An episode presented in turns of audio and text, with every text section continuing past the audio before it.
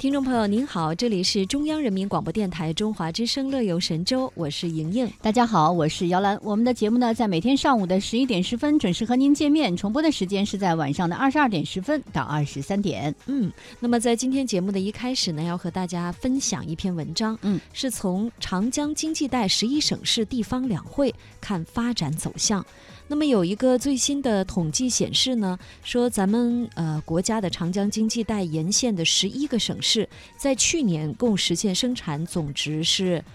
个十百千万十万哇四十多万亿元人民币，嗯四十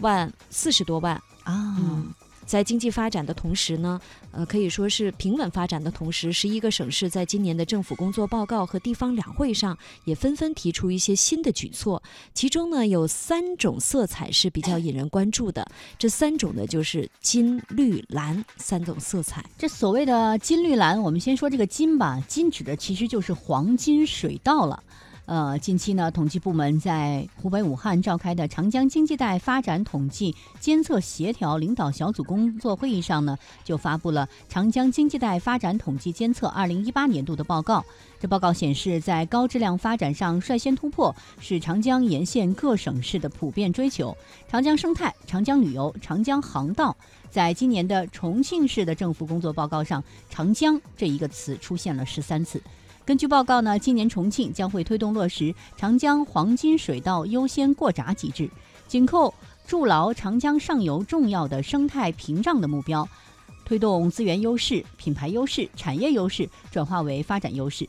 重庆市政协委员黄斌说，重庆要加快推进长江三峡黄金旅游带的高品质发展，让一江碧水、两岸青山、千年美景焕发新风采，展现新魅力。嗯，那么刚才呢说的是金色这个颜色叫黄金水稻，没错，啊，第二呢是讲一下绿色，绿色这里指的是提升绿色含量。那么坐拥长江一百五十二公里岸线，我国最大淡水湖鄱阳湖三分之二的水面，可以说是承担着。一湖清水入江，一江清水东流这样的一个重大的使命。哎，那么江西省九江市新春的第一场重大会议就瞄准了长江绿色带，呃，长江经济带一个绿色发展示范区的建设。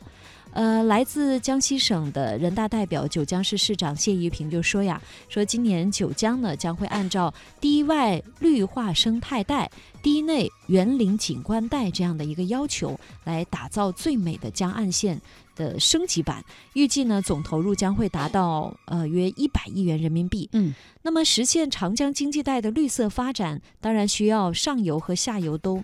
统下一盘棋，没错。云南省水利厅厅长刘刚就说，地处长江上游，今年云南呢将会坚持把保护和修复长江生态环境摆在压倒性的位置。哎，刚才说到了绿色含量，说到了黄金水稻，这第三种颜色是蓝色哈。哎，这蓝呢，指的就是奔向蓝色大海。嗯，万里长江奔腾入海，嗯、借助的是黄金水稻的一个优势。而长江沿线的各省市呢，正在积极的扩大开放，加快拥抱世界。从长江上游的重庆到长江入海口的上海，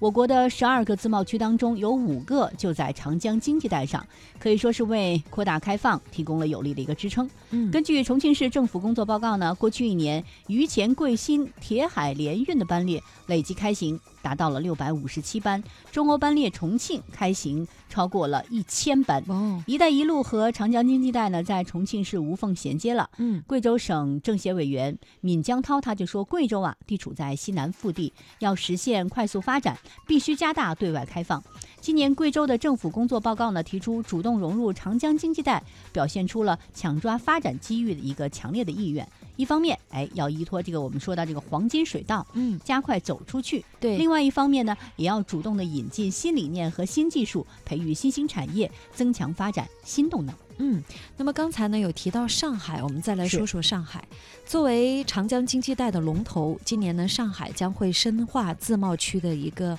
在制度方面的创新，嗯，进一步拓展自由贸易账户、还有国际贸易单一窗口等等这样的功能，是建设服务“一带一路”的市场要素配置枢纽。对，没错。呃，总之吧，今天我们介绍的三种颜色金、绿、蓝，就是黄金水稻、绿色含量和蓝色大海。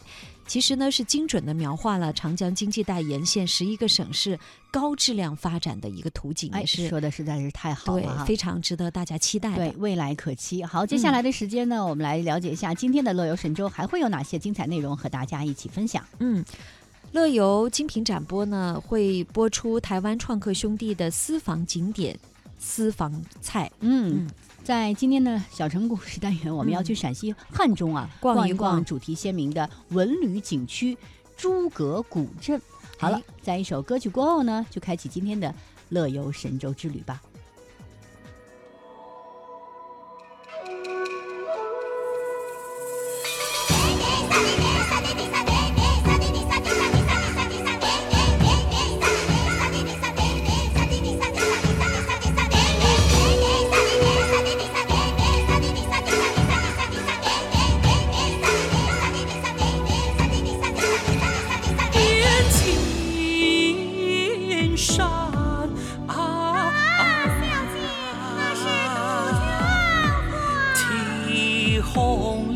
了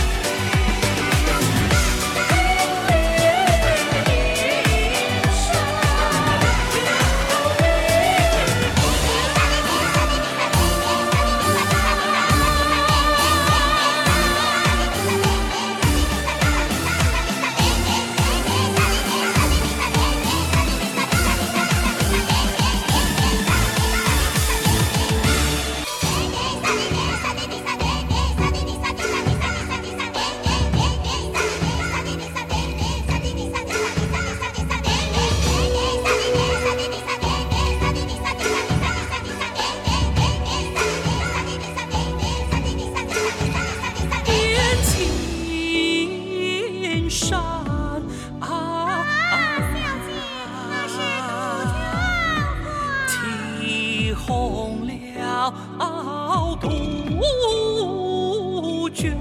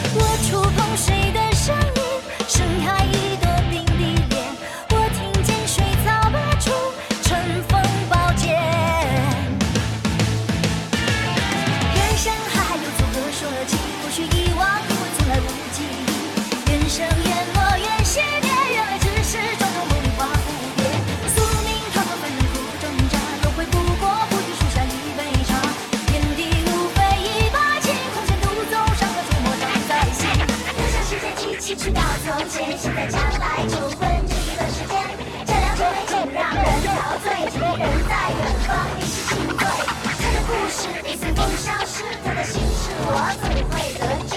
萨罗。